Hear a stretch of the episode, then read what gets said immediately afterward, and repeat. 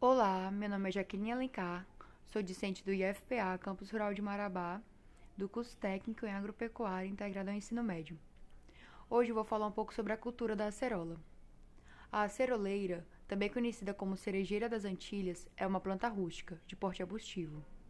O Brasil ocupa o primeiro lugar na produção e exportação da acerola, em razão da existência de condições bastante favoráveis de clima e solo em grande área do país. Outro fator é a grande importância nutricional dos frutos, que fez a acerola uma fruta altamente requisitada no mercado mundial para o preparo de sucos e consumo natural. Entre seus componentes, destaca-se o teor de vitamina C, que é o ácido ascórbico.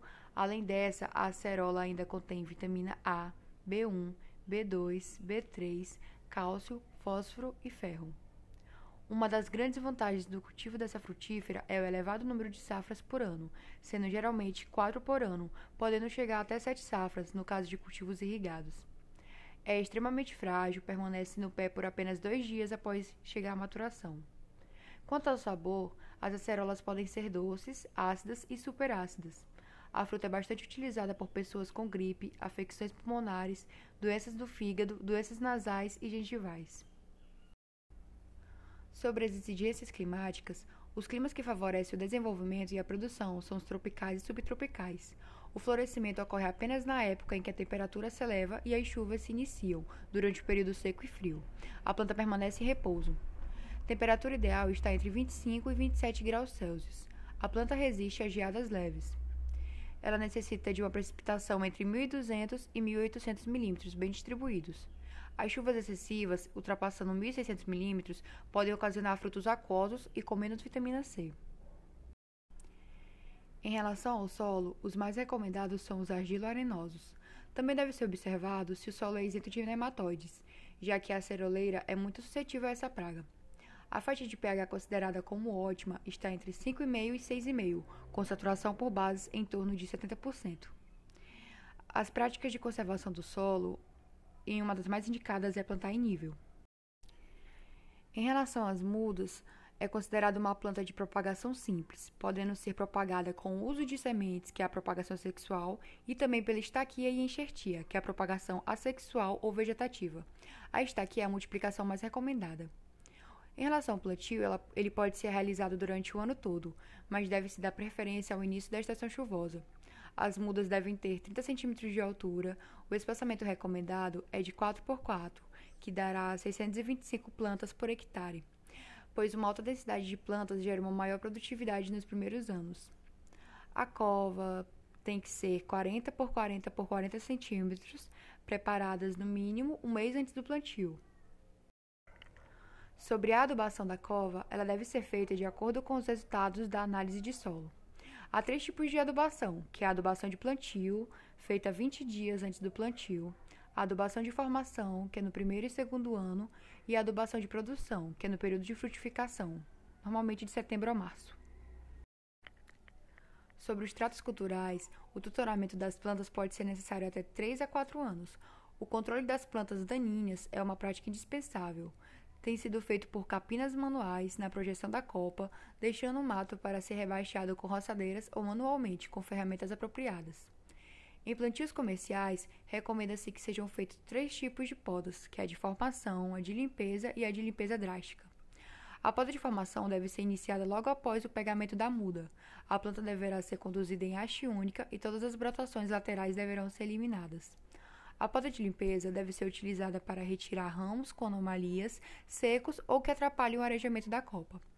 A poda de limpeza drástica deve ser feita em torno do segundo ano de plantio, ou de acordo com o parecer técnico, quando o diâmetro atingido pela copa dificultar os tratos culturais, fitossanitários, aeração ou luminosidade.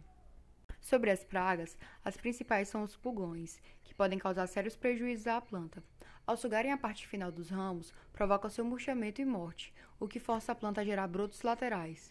Como medida de controle, recomendam-se pulverizações com inseticidas biológicos durante os períodos de frutificação. Em caso de necessidade de inseticidas químicos, o produtor deverá consultar um engenheiro agrônomo. Também há as cochonilhas, que é um grupo de insetos que atacam brotos, ramos, folhas e frutos, sugando a seiva, podendo levar o tecido à morte. Como controle, devem ser feitas pulverizações à base de óleo mineral. Para maior eficácia, pode-se misturar um inseticida, desde que não haja risco para o consumidor. Outras pragas são os percevejos, que atacam principalmente os frutos, alterando seu aspecto e desqualificando-os para a comercialização. O combate deve combinar harmonicamente os três tipos de controle: cultural, biológico e químico. O maior problema dessa cultura é quanto ao controle químico. Sempre que possível, deve ser optado no período em que a ceroleira não esteja produzindo, pois ocorre uma grande desuniformidade da floração e, consequentemente, da colheita. Assim, o produtor deve ficar muito atento ao intervalo de segurança ou carência do produto químico que irá utilizar. As vaquinhas, que fazem perfurações nas folhas, flores e frutos, podendo atingir até o talo das plantas novas. O controle é feito com vários produtos, mas em virtude da colheita diária e do longo período de carência dos produtos, apenas o deltametrina deve ser utilizado, pois seu período de carência, apesar de ainda não ser determinado para a acerola, é curto para algumas culturas. Há também a mosca das frutas.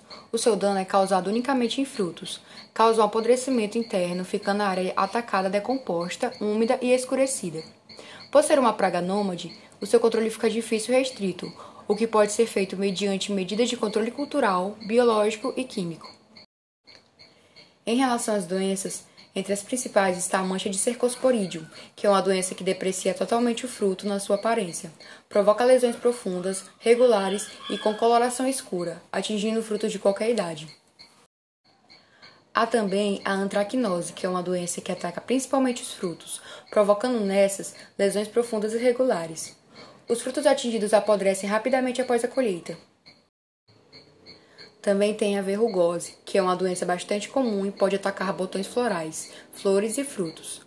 Os frutos atingidos tornam-se inviáveis para o mercado, pois o fungo provoca deformações e a formação de um tecido corticoso na casca.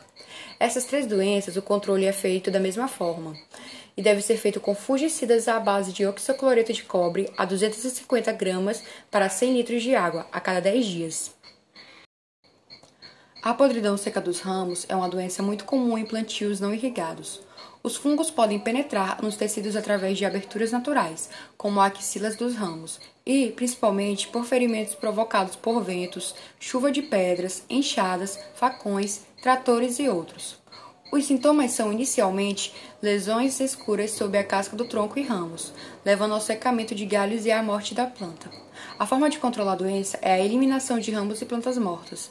Em seguida, deve-se tentar descobrir a causa primária da doença, fornecendo às plantas os tratos culturais adequados.